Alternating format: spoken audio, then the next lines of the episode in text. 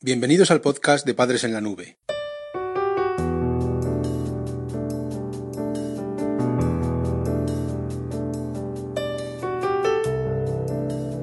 Hola madres y padres en la nube.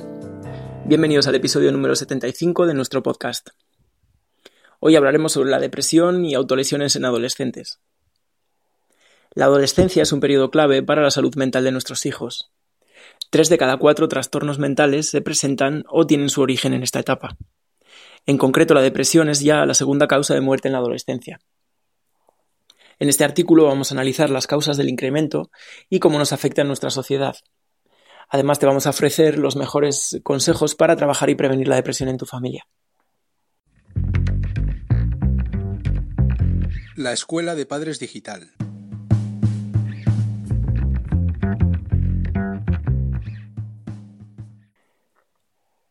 En esta primera parte del podcast vamos a hablar sobre los síntomas de una depresión en la infancia y en la adolescencia. Los adolescentes también sufren depresión. De forma cada vez más habitual se encuentran expuestos a esta enfermedad mental. Y año a año aumentan las cifras de menores de edad deprimidos. Comúnmente se considera depresión cuando aparecen los siguientes síntomas. Y vamos a darte tres tipos de síntomas. Síntomas físicos de depresión, es habitual que se detecte una expresión de tristeza en el rostro. Estos adolescentes suelen presentar malestar físico poco definido y se quejan de dolores vagos que luego realmente no existen. En estados más avanzados de depresión y dependiendo de la personalidad, se pueden también producir autolesiones físicas, eh, llamadas también cutting, por su, por su palabra en inglés. En segundo lugar están los síntomas psicológicos de depresión durante la adolescencia. Lo más habitual en estos casos es que se manifieste irritabilidad y poco interés por las cosas. La motivación en general desciende y el adolescente se muestra apático. Pueden darse también pensamientos destructivos. En algunos casos se ha encontrado que se desarrolla un sentimiento de inferioridad o culpabilidad excesiva. Y en tercer lugar están los síntomas sociales de un estado deprimido en, los adolescentes. La depresión está marcada por una escasa comunicación. El adolescente tiende al aislamiento social, no disfruta del juego ni de las actividades cooperativas. Puede producirse un descenso del rendimiento académico, incluso un abandono del aseo personal. En ocasiones comienza un consumo de sustancias en función del grupo de referencia y las experiencias previas. También se encuentran en algunos casos conductas agresivas pues estos, tres síntomas de, los que hemos hablado, de los físicos, psicológicos y, sociales, deben mantenerse durante varios días, o sea, durante dos semanas. Lo que se suele considerar es que para crear un diagnóstico de depresión es que durante dos semanas existan este tipo de síntomas. Si bien es cierto que la manifestación de algunos de ellos durante menos tiempo es una señal de alerta para trabajar la prevención. Padres en la nube. La adolescencia fácil.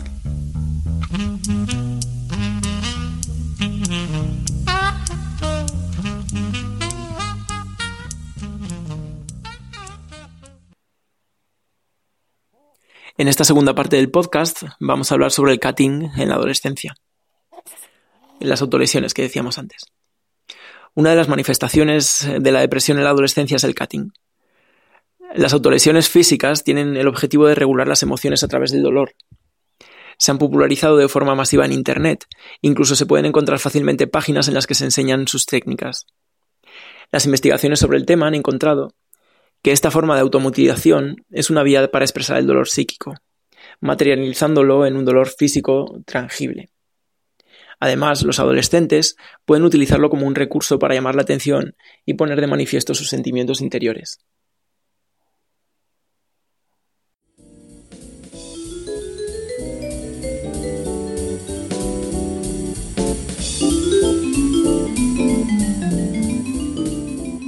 Recursos prácticos para padres en apuros.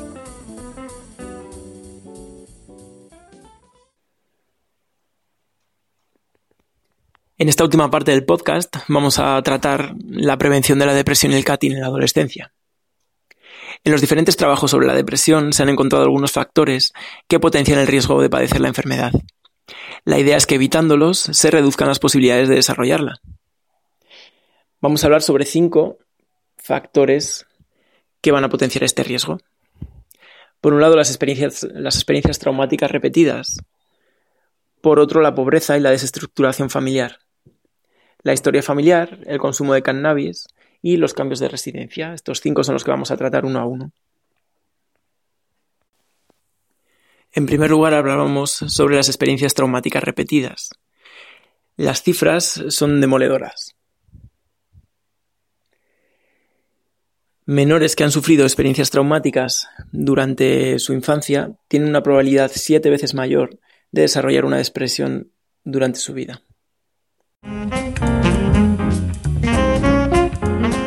Visita nuestra web padresenlanube.com.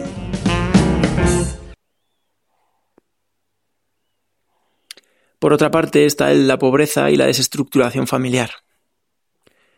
Se asocia esta relación a las situaciones comunes que se relacionan a la pobreza. Estrés crónico, peleas familiares, caos y falta de estabilidad, mala alimentación, drogadicción, etc. Además, el tercer factor es la historia familiar.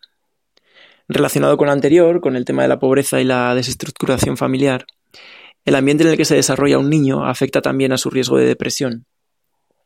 Uno de los factores más importantes que se han aislado en diferentes estudios es experimentar una depresión de un familiar cercano.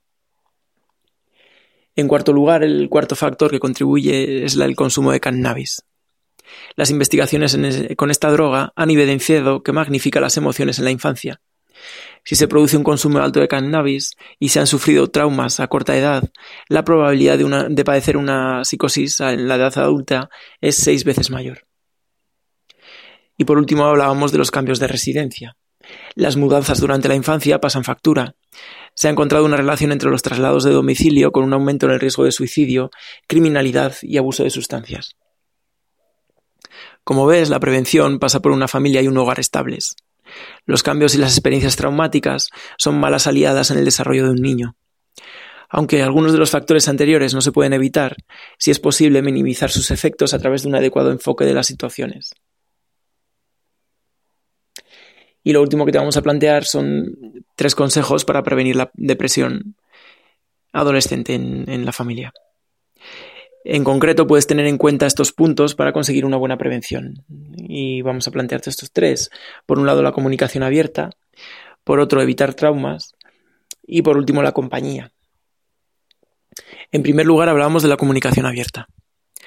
Lo que te planteamos es que ofrezcas espacios para el diálogo y que des confianza a tu hijo. Es clave valorar lo que transmites y no tomar a la ligera lo que transmites tú y lo que transmite él. Y lo que tienes que pensar es que no tienes que tomar a la ligera sus amenazas o discusiones. La expresión de las emociones es fundamental y le aportará seguridad el poder validarlas contigo. Compartir los problemas siempre ayuda a solucionarlos. En segundo lugar, evitar traumas. Las peleas familiares o la violencia en un hogar no son buenas. Si se produce un accidente o algún acontecimiento grave que altere la estabilidad de tu familia, es muy importante que todos sus miembros lo entiendan y lo elaboren de forma constructiva. Pedir ayuda en estos casos puede ser una buena opción para gestionar y superar el trauma. Intenta tratar siempre los problemas como algo temporal, con la certeza de que no durarán siempre y se llegará a su solución. Y por último, la compañía, lo que hablábamos de siempre mejor en compañía. Un curioso estudio sobre los efectos de las amistades en la depresión encuentra que siempre son positivas.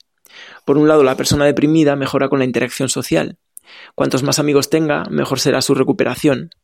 En compañía se reduce la probabilidad de padecer el trastorno y se duplica la probabilidad de restablecerse. Por otro lado, se ha demostrado que una depresión no se contagia. Al contrario, el grupo siempre tiende a volver a un estado de ánimo positivo, ayudando a los miembros decaídos.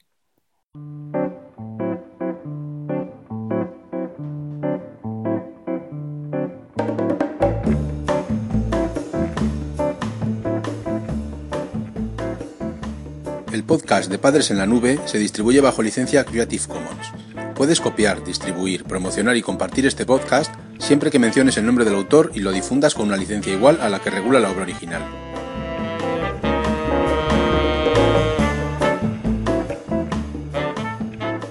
La música que has escuchado en este capítulo pertenece a los grupos Boom Boom Beckett, Exy Style, Lily Rambelli, Nuyas, Souljas y Star Rover.